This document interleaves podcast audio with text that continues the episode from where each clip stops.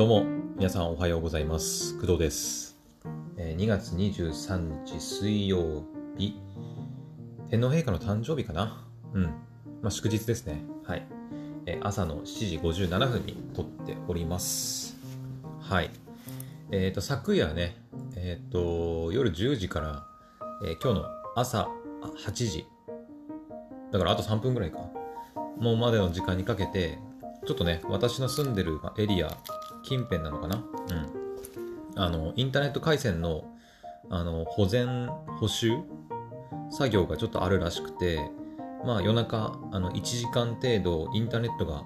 繋がらなくなるみたいな話があったんですけど、まあ私はね、夜10時ちょい過ぎぐらい、10時半ぐらいに、もう眠りについて朝7時ぐらいに起きたんですけど、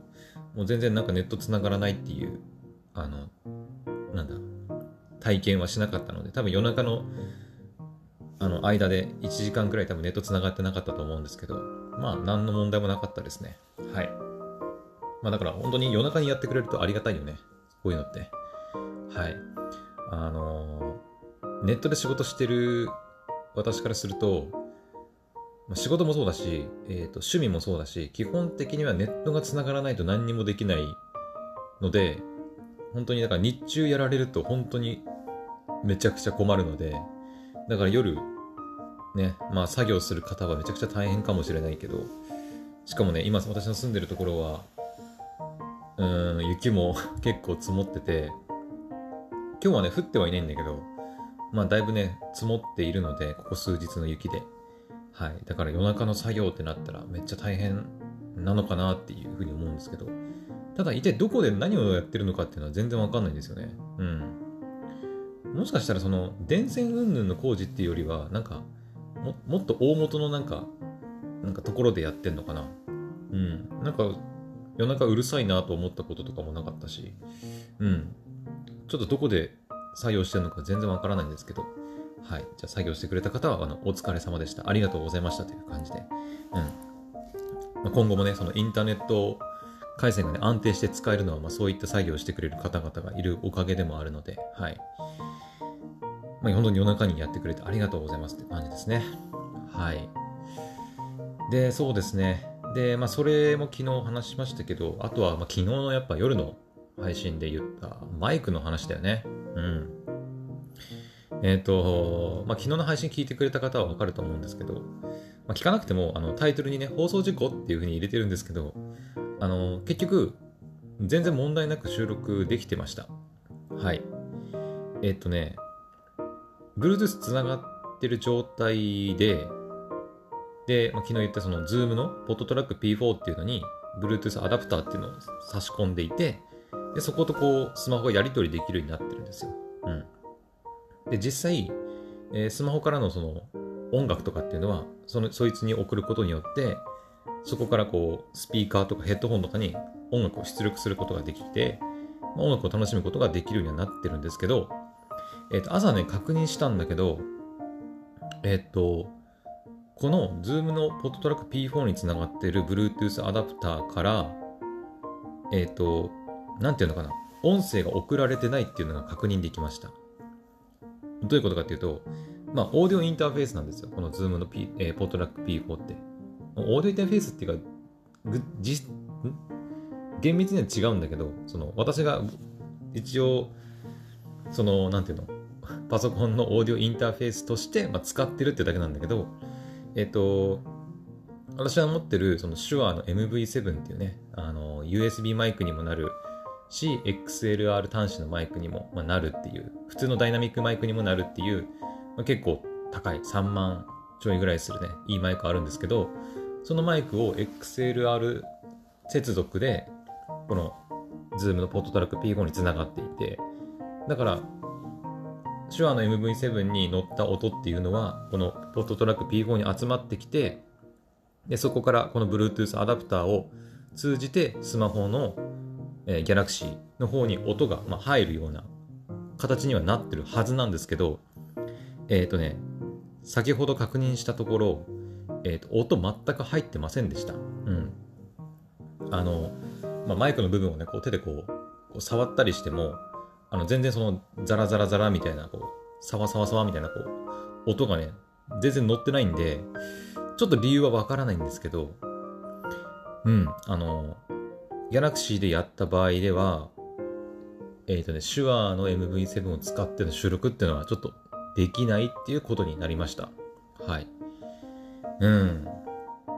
iPhone の時はできたんだけどね。うん。ちょっとなぜかはわかりません。はい。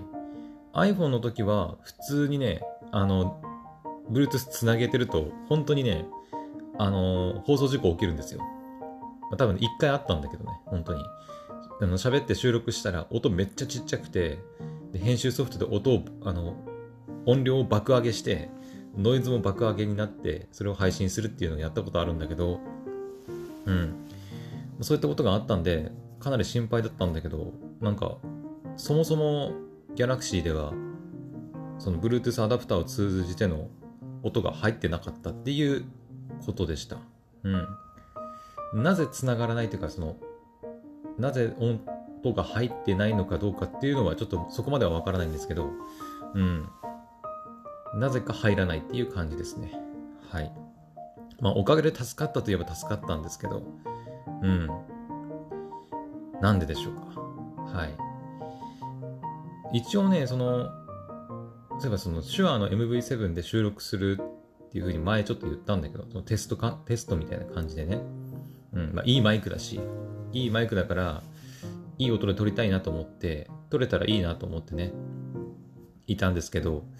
ちょっとね、Bluetooth、そのオーディオインターフェースとスマホ、Bluetooth を介して、えっ、ー、と、音を入力するっていうことができない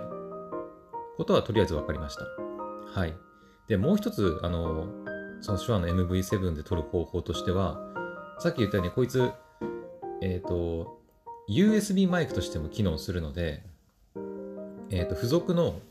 えっ、と、USB あ、マイクロ USB から、えー、っと、USB-C になるケーブルが付属してるんですけど、それを使うことによって、手話の MV7 にマイクロ USB 端子を接続する。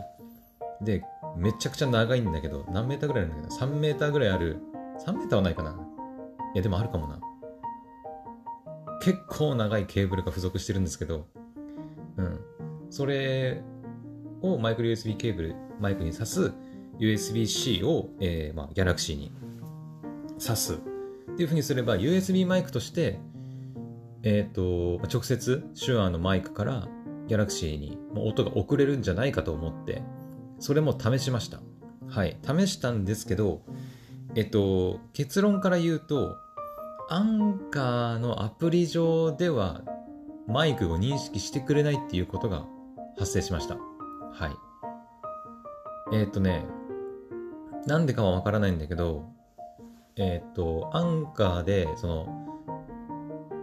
手話のマイクを、手話のマイクをつないだ状態でアンカーのアプリを立ち上げます。で、収録開始しますってボタンを押すと、あの、音声入力がなんか認識されませんみたいな感じで、なんかエラーメッセージが出てきて、なんかキャン、収録ができないんですよね。うん。なぜか。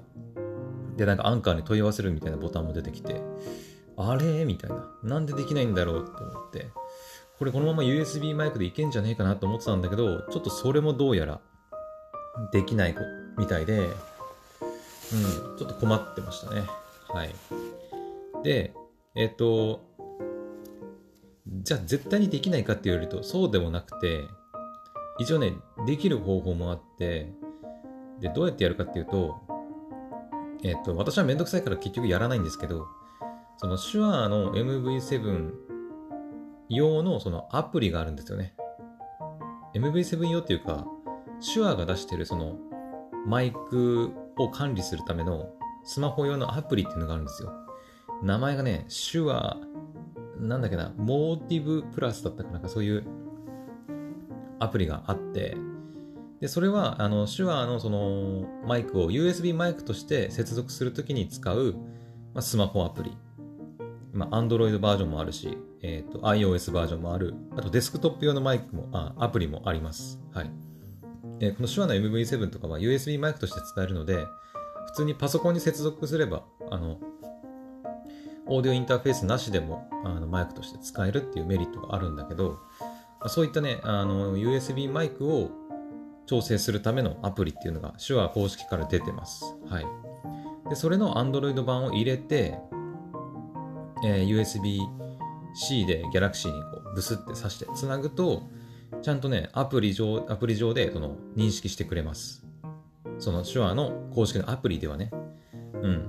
認識するし、いろいろその、なんだ、えー、っと、音の原因を調整したり、あと、イコライザーかけたりとか、うん、なんかいろいろ細かい調整もできたりします。はい。で、そのアプリ上であれば、えっ、ー、と、録音とかもできます。はい。問題なくできます。録音ボタンがあって、録音って押して、で、そのマイク、手話の接続したマイクで喋れば、ちゃんと、えっ、ー、と、収録できます。はい。ただ、あの、何がめんどくさいかっていうと、やっぱ、収録した後、それをまたアンカーに上げなきゃいけないんだよね。うん。うん。撮れるや撮れるんだけど、アンカーのアプリで収録してるわけじゃないので、別アプリで、要は収録した音声ファイルを、その、アンカーに上げ直して、で、また音声を編集して、BGM をつけて、で、音声データ完成っていう感じになるので、ちょっとね、また一手間増えちゃうっていうところがめんどくさいなって、私は思ってしまいました。はい。まあ、簡単にだからそのアンカーのアプリ上で USB マイクとして使って収録できたら一番良かったんだけど、うん、ちょっとそれができないっていうことなんで、はい、あの、諦めました。はい。うん。まあ、諦めたっていうか、でもどっちにせよね、あの、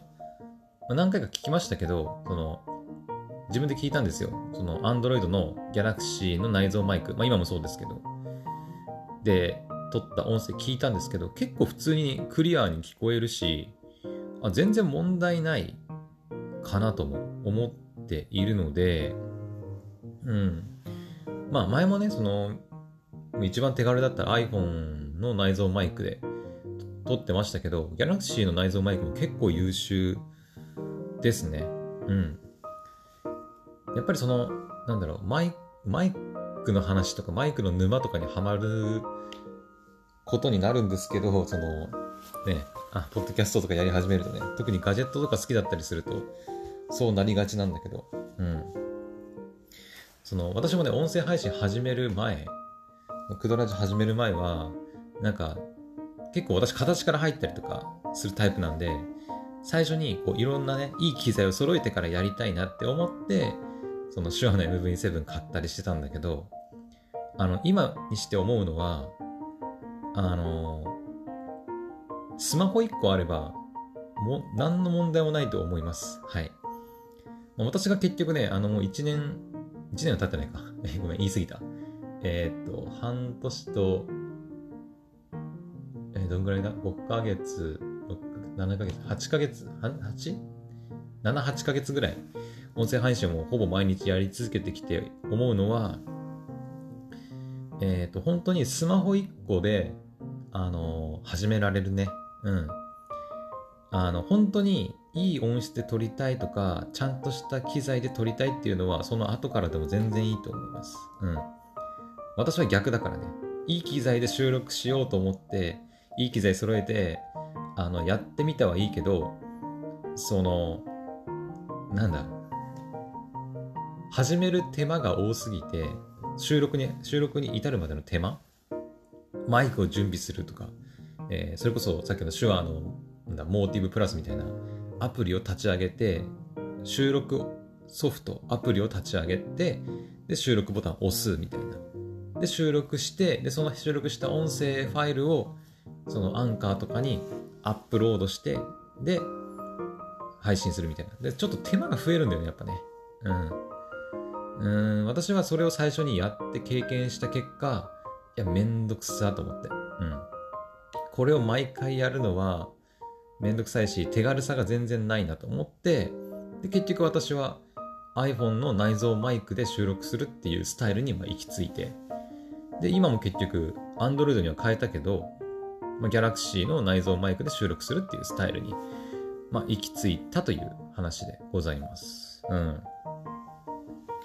だからね、スマホの内蔵マイクってかなり優秀です。うん。まあ、いわゆるそのマイクの種類的には多分コンデンサーマイクっていうのかな。うん。いや、またちょっと天窓から雫が滴り落ちてくる えっと、うん。私の使ってる手話の MV7 はダイナミックマイクっていうね、マイクで、まあ、電源とかもね、なんて、なんてんだっけ、ファンタム電源か。ファンタム電源みたいなものもいらなかったりするマイクで、で、結構頑丈なんですよね。コンデンサーマイクに比べると。うん。まあそんな、なんだ、無理な扱いをしてるわけではないけど、コンデンサーマイクとかに比べると、結構頑丈だし、あと、周囲の音を拾いにくいっていう、まあ、拾いにくいっていうのがまあメリットですね。うん。コンデンサーマイク、この、まあ、iPhone とか Galaxy のマイクって、あの、優秀なんだけど、コンデンサーマイクって言われるタイプのマイクって、その、音をめちゃくちゃ拾うんですよね。集音機能が高いというか。うん。例えばエアコンの音とか、まあ、今私エアコンじゃなくて加湿空気清浄機ついたりしてますけど、あの、今はね、静かに動いてるからまだマシかもしれないんだけど、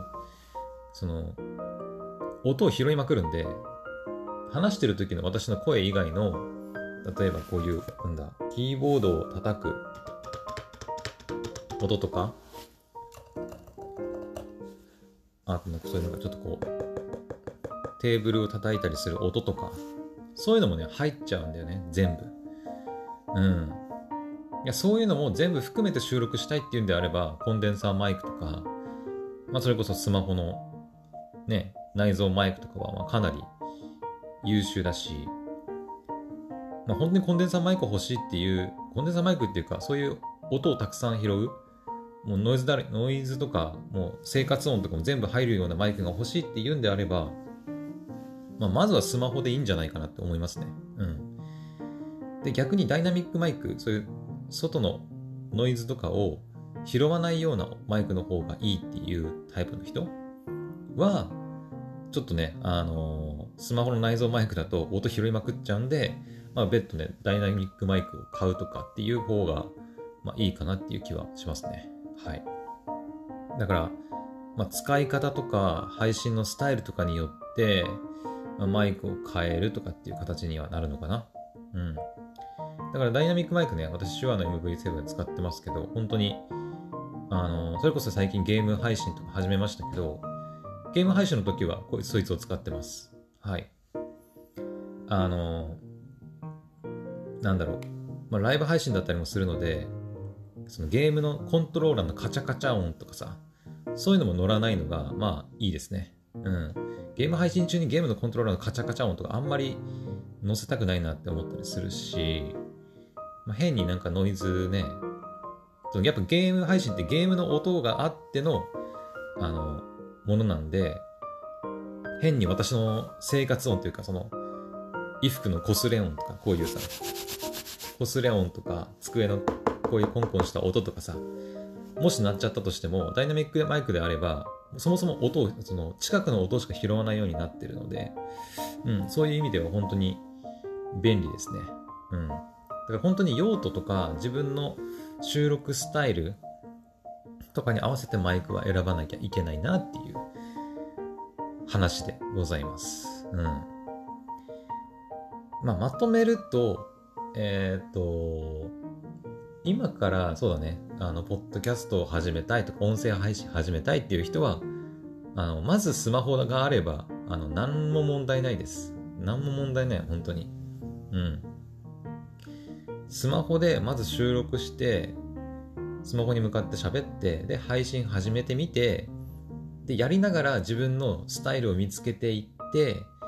いや、やっぱりちゃんとしたコンデンサーマイクで撮りたいとか、あの、ちゃんとしたダイナミックマイクで撮りたいとか、もしくはスマホでやり続けていった結果、いや、これの方が楽だなって思うこともあるだろうし、うん。まあでもどうだろうね。あの、最初からスマホで入っちゃうと、一旦やっぱやってみたいっていう風になっちゃう可能性もあるんだよね。うん。その私はね、結局、最初にそのめんどくさいやつをやったからこそ、後々、いや、こっちの方がやっぱ簡単だなと思って、スマホになりましたけど、やっぱ結局どっちも体験してるっていうのがあるっていうのもありますね。うん。最初からスマホだけでやっぱずっとやってると、やっぱ途中でやっぱいいマイクで撮りたいとかって思うことあると思うんですけど、うん、そこはね、やっぱ、うん。やっぱ順番が逆になってるだけで、やっぱ自分でどっちも体験してみて、どっちが自分に合うかっていうのは確かめないといけないかもね。うん。まあ、だから、なんだろう。まあ、最初はどっちでもいいと思うんだけど、うん。まあ、だから、最初お金がないとか、あの、リスクなしでやってみたいんだよっていうんであれば、本当にスマホだけで初めて見る。うん、スマホであればね、今誰だって1人1台ぐらい持ってると思うんで、まあ、iPhone もそうだし、Galaxy、まあ、Android のマイクも結構優秀なんで、うん、全然音取れますよ、綺麗に。はい。なので、はい、始めたい方は、リスクなしで始めたい方はスマホで始めてみて、でやっぱりちょっと一旦別のマイクで試してみたいっていうんであれば、まあそこは自分でお金払ってね、あの、いいマイク買えばいいし。で、やってみて、買ってみて、撮ってみたけど、なんか別にそんな変わらないし、なんか手間増えたし、やっぱスマホがいいかなってなるなるんであれば、それはそれでね、まあ、私みたいになる感じですよね。うん。はい。あれ何の話だっけ？何の話してたんだっけ？なんか最初、まあマイク、結局マイクの話になっちゃったね、朝からね。うん。実はもう一ネタ話したいことあったんだけど、まあ、まあいいか。うん。ちょっと朝からね、結構マニアックなあのマイクの話になってしまったんですけど、まあ、結構私ね、そういうガジェットの話とか好きなので、自分でもいろいろ調べたりね、したりとかしていて、えー、これまでもね、クドラジでも、手話の MV7 買った時の話とかしたかなまあいろいろマイクのテストっていう感じで、あの、やったりもしてるんで、よければね、その辺も聞いてもらえたらいいかなと思います。はい。まあ、こんなところかね。はい。え今日はね、まあ、一応言っておくと、一日暇 ですので、まあ、アニメ見て、今日もゲーム配信やろうと思います。はい。うん、ああ、ゲーム、うん、そうか、ツイッチのね、画質の話してなかったな、昨日ね。ちょっと途中で放送事故かと思ってね、やめたんですよね。軽く言っておくと、えっ、ー、とね、ちょっとこれだけ言わせてください、一応。あのー、ツイッチの画質の話なんですけど、えっ、とね、前回、え、おとといか、おととい収録した時に、えっ、とね、最高画質でやったんですよ。プレステ4 Pro のブロードキャストでできる最高画質 1080p の 60fps。うん。もうぬるぬるだし、高画質だし、フル HD だしっていう状況でやったんだけど、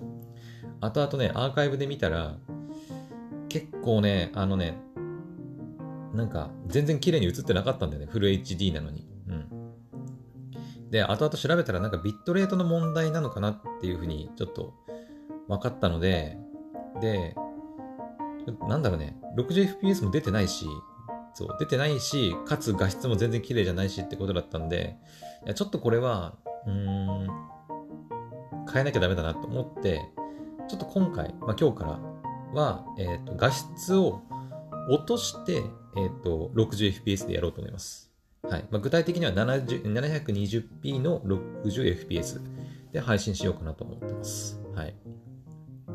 だからちょっと負担も減るしね。うん。まあ前回よりはちょっと綺麗な画質で見れるんじゃないかなと思います。うん。なんていうの難しいんだよね、その辺ね。ちょっと私も昨日調べたんだけど。はい。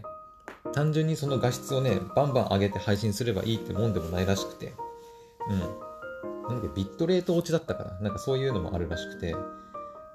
高画質で出そうとすれ、出出そうと無理をすれば、